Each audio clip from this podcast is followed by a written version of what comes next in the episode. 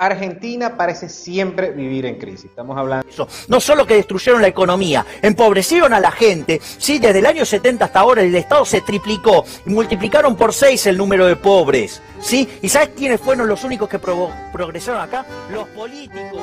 Hablando de crisis económica constante, desempleo, inflación, crisis política, escándalos de corrupción problemas con el Fondo Monetario Internacional, deudas sindicales, siempre hay alguna crisis dentro de Argentina.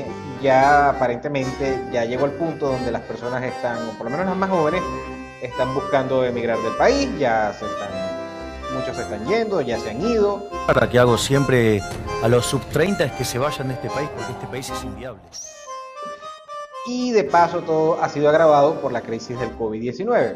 Entonces, vamos hoy a tratar de comprender por qué Argentina vive en crisis permanente. La Argentina moderna que conocemos hoy en día básicamente nace en 1853 por la constitución de Juan Bautista Alberdi, que fue el arquitecto de dicha constitución.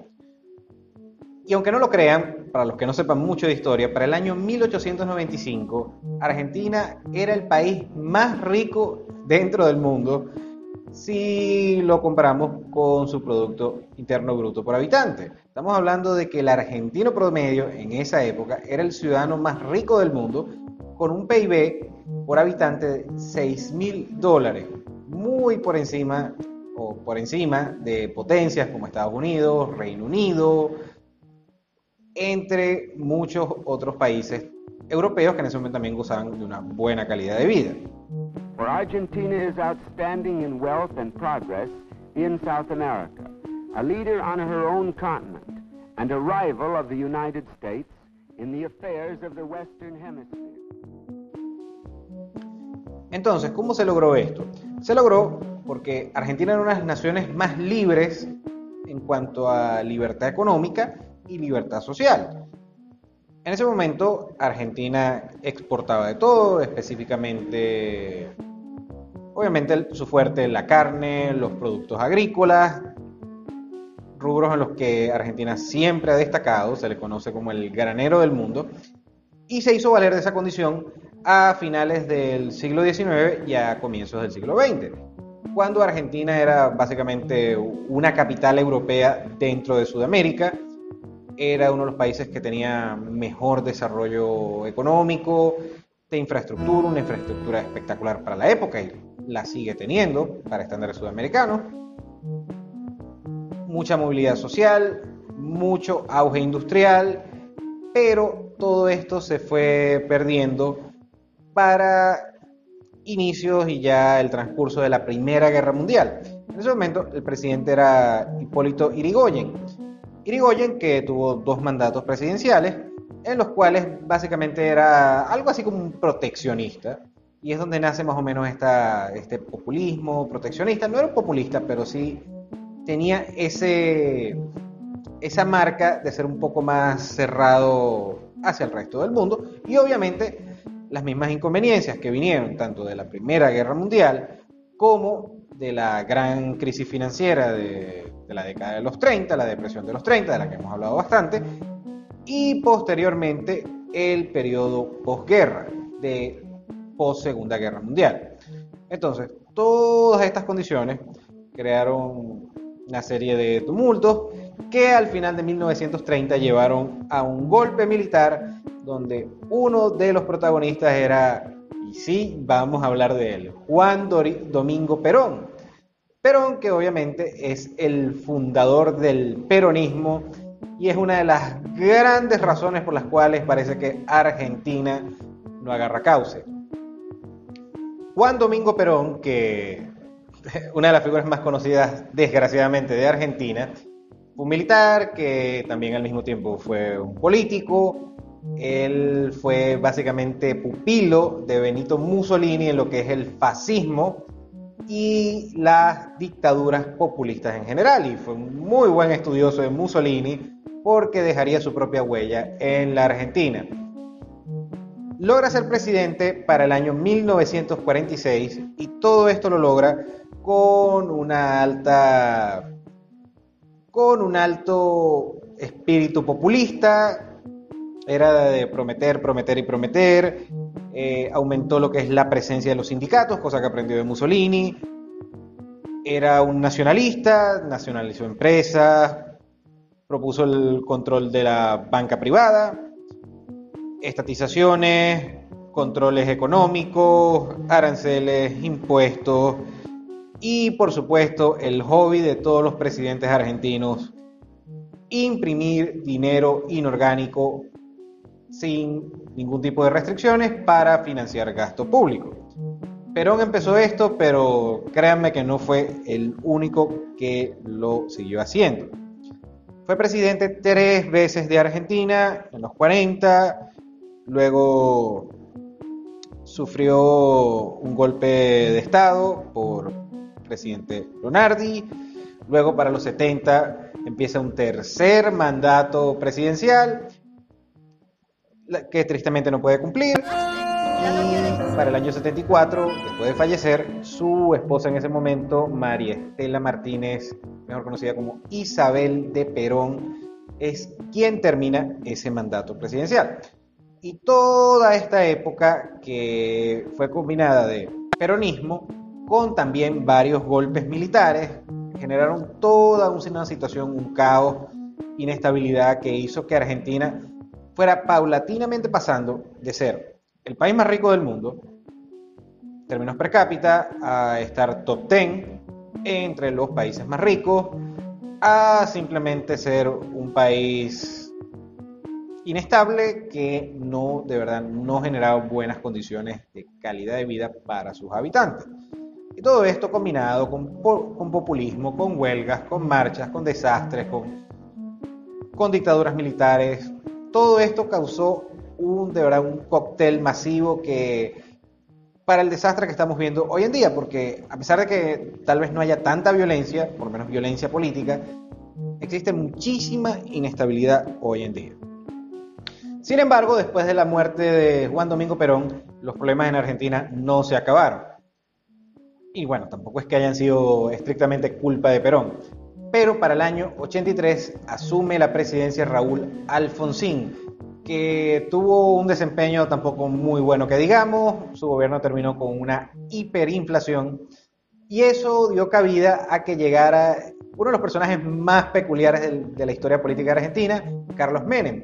Menem, que a pesar de ser peronista, era más que todo un animal político, un, un camaleón político y esto se derivó en que fue probablemente el único político presidente de carácter peronista en liberar la economía, es decir, él se abrió a las ideas de libre mercado, en las privatizaciones, en estabilidad, cierta responsabilidad tanto fiscal como monetaria, lo que hizo que Argentina brevemente en los años 90 viviera un cierto, un cierto periodo de prosperidad económica. Que quieran tener éxito, tienen que competir.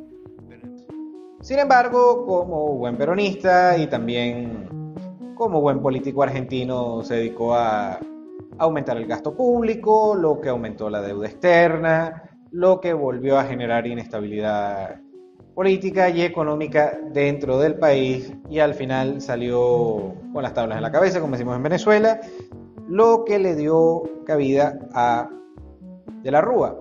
Luego de la Rúa no pudo terminar su periodo en 2001, hubo un, default del corralito bancario, lo que paulatinamente para el año 2003 le dio rienda suelta a lo que es el kirchnerismo, que básicamente es peronismo en esteroides.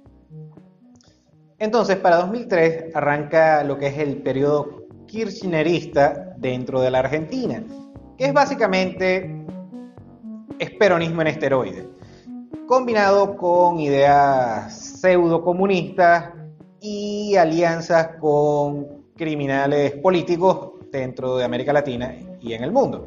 Primero con Néstor Kirchner, que fue un poco más pragmático, y la economía, vamos a decir que se comportó moderadamente bien. en su periodo presidencial. Pero sin embargo, lo mejor del kirchnerismo lo íbamos a ver con esta señora. Quiero decirles que yo también los escuché, los escucho y los voy a escuchar siempre. Cristina Fernández de Kirchner, que es probablemente una de las personas más infames, no solo de la política argentina, sino de la política mundial. Una señora que ha sido causada, acusada de prácticamente cualquier crimen que se puedan imaginar. Corrupción, corrupción por obra pública, corrupción por lo que fue dólar futuro, corrupción incluso de terrorismo, de ser cómplice de los atentados de la AMNIA en los 90 en Argentina, acusada de ser autora intelectual del asesinato del fiscal Alberto Nisman, acusada de ser autora intelectual del asesinato de este señor, que fue uno de los soplones en el escándalo de los cuadernos de la corrupción, obviamente los mismos escándalos de los cuadernos de la corrupción, que en ese momento también estaba involucrada cuando estaba vivo su ex esposo Néstor Kirchner, sin hablar de ser cómplice de violadores y dictadores de, de toda índole en toda Latinoamérica y en el mundo, vean, vean las compañías, dime quién, dime con quién andas y te diré quién eres y vean. Amiga de Fidel, amiga de Hugo Chávez, amiga de Evo Morales, amiga de básicamente cualquier hijo de perra que ha sido presidente en América Latina. Esta señora es Cristina Fernández de Kirchner y entonces cualquier persona que esté viendo esto fuera de Argentina dirá, ¿cómo es que esta señora, esta señora debe estar presa con cadena perpetua? No, es actualmente la vicepresidenta de Argentina y es una de las muchas razones por las cuales Argentina está como está. La cosa no se queda ahí. Después de su periodo, que de su doble periodo presidencial, que se caracterizó, bueno, obviamente se valió del boom de los commodities que hubo en esa época, hubo una cierta prosperidad transitoria en ese momento en Argentina. Obviamente no lo mantuvo, aumentó el gasto público, también obviamente hubo inflación y esto le dio cabida a Mauricio Ustedes saben que tengo un compromiso de decirles la verdad siempre. También que me metí en política y me postulé para la presidencia para trabajar todos los días para que cada argentino pueda vivir mejor y desarrollarse plenamente. Macri, que fue, honestamente fue una decepción, y hay que ser realista, fue una decepción en lo que era la política argentina. Alguien que era llamado a ser un presidente pro libre mercado, pro abrirse al mundo, pro atraer inversión extranjera directa. Y hasta cierto punto es un tipo que vende la imagen de que es un tipo pragmático y un tipo serio y realmente en, lo que es el escenario internacional es muy buen, es muy buen orador y inspira confianza, pero sin embargo terminó siendo otro populista más, solo que, como dice José Luis Espert, es un peronista educado. Y esto dio cabida a que llegara el actual presidente de Argentina, Alberto Fernández. Que los mexicanos salieron de los indios, los brasileros salieron de la selva, pero nosotros los argentinos llegamos de los barcos. Alberto, que es un personaje, por decirlo menos, es el típico peronista, populista, intelectualmente un poco impedido, sabe hablarle a la gente, lo que hace es prometer, irresponsable con el gasto público, irresponsable con sus declaraciones, irresponsable como cualquier peronista. Y eso es lo que ha sido un pequeño resumen de la historia del desastre permanente dentro de Argentina. Y de paso el manejo de la crisis del COVID-19 en Argentina fue totalmente horrendo e inepto.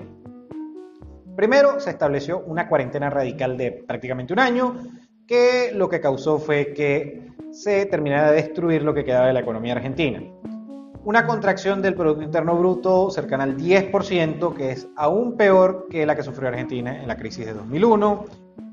Cerraron más de 40.000 pequeñas y medianas empresas, Obviamente esto trajo más desempleo, más crisis económica, Y sumado a esto, no solamente que no ayudó a controlar el virus, sino que Argentina presenta uno de los peores números en cuanto al manejo de la crisis del COVID-19.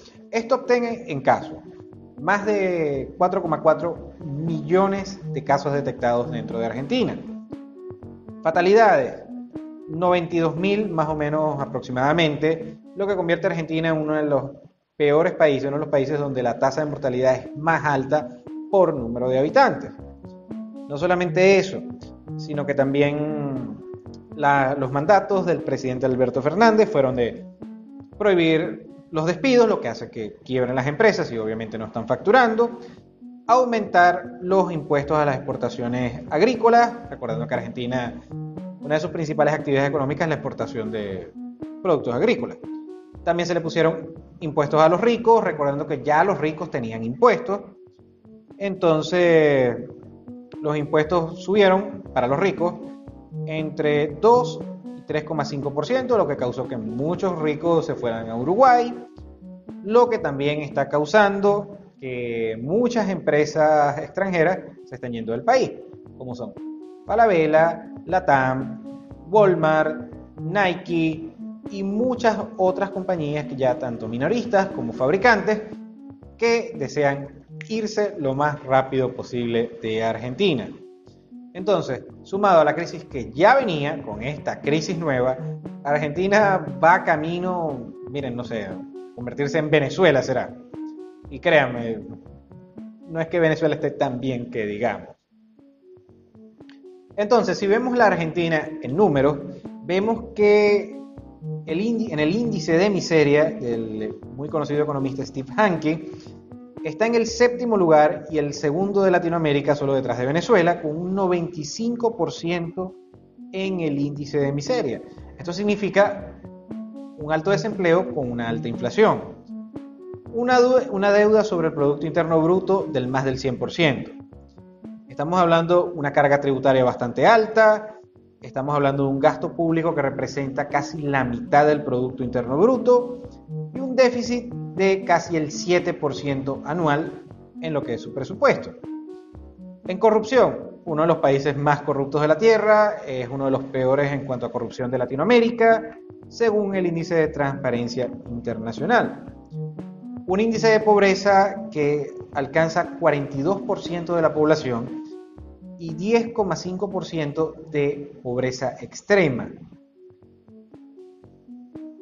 Eh, todo esto se resume a que un empleado, la carga tributaria es, tan, tan loca que un empleado trabajando legal en una empresa le cuesta a la empresa 30-40% de su salario en impuestos, incluso puede ser más si es un, un, empleado bastante, digamos, bastante destacado, que tiene un muy buen sueldo. Esto se reduce a que solo 7 millones de personas en Argentina tienen empleos privados y son los que mantienen a más de 20 millones de personas que ya sea están bajo algún subsidio del Estado o trabajan para el sector público que recordemos produce poco y nada. Entonces, y para rematar, tenemos que una Coca-Cola dentro de Buenos Aires, cuando vas a pagar una Coca-Cola, 50% son impuestos. Entonces tenemos este cóctel de impuestos, con populismo, con impresión de dinero, que causa que Argentina esté como esté. Pero no quiero terminar este video sin mencionar las cosas buenas, positivas que tiene Argentina. Primero, económicamente es una potencia en la carne, eso creo que todos lo sabemos, en productos agrícolas, agropecuarios, de verdad, todo lo que se produce en Argentina es bueno, buena calidad. Estoy hablando de los tomates, los quesos, los vegetales. Argentina es una potencia en lo que es la, exportación de soja, que de hecho es uno de los principales exportadores dentro del mundo. También tiene un importante sector energético, petrolero, sector minero, un sector comercial y un turismo, una potencia turística dentro de Sudamérica. Específicamente porque Argentina tiene una cultura bastante rica. El tango, el mate, el fútbol. Este, estar en Buenos Aires es básicamente como estar dentro de una obra de arte. Entonces, por estas razones, de verdad, espero que Argentina se recupere y sea la potencia que está llamada a ser. Y bien, financieros, por favor, quiero leer sus comentarios. Cuéntame si eres argentino o si has visitado Argentina. Bueno, de verdad que es un país bastante precioso. Por favor, regálame tu like si te gustó este video, tu dislike si no. Suscríbete al canal si no lo has hecho activa la campanita de notificaciones. Gracias de nuevo por tu atención y nos vemos en el siguiente.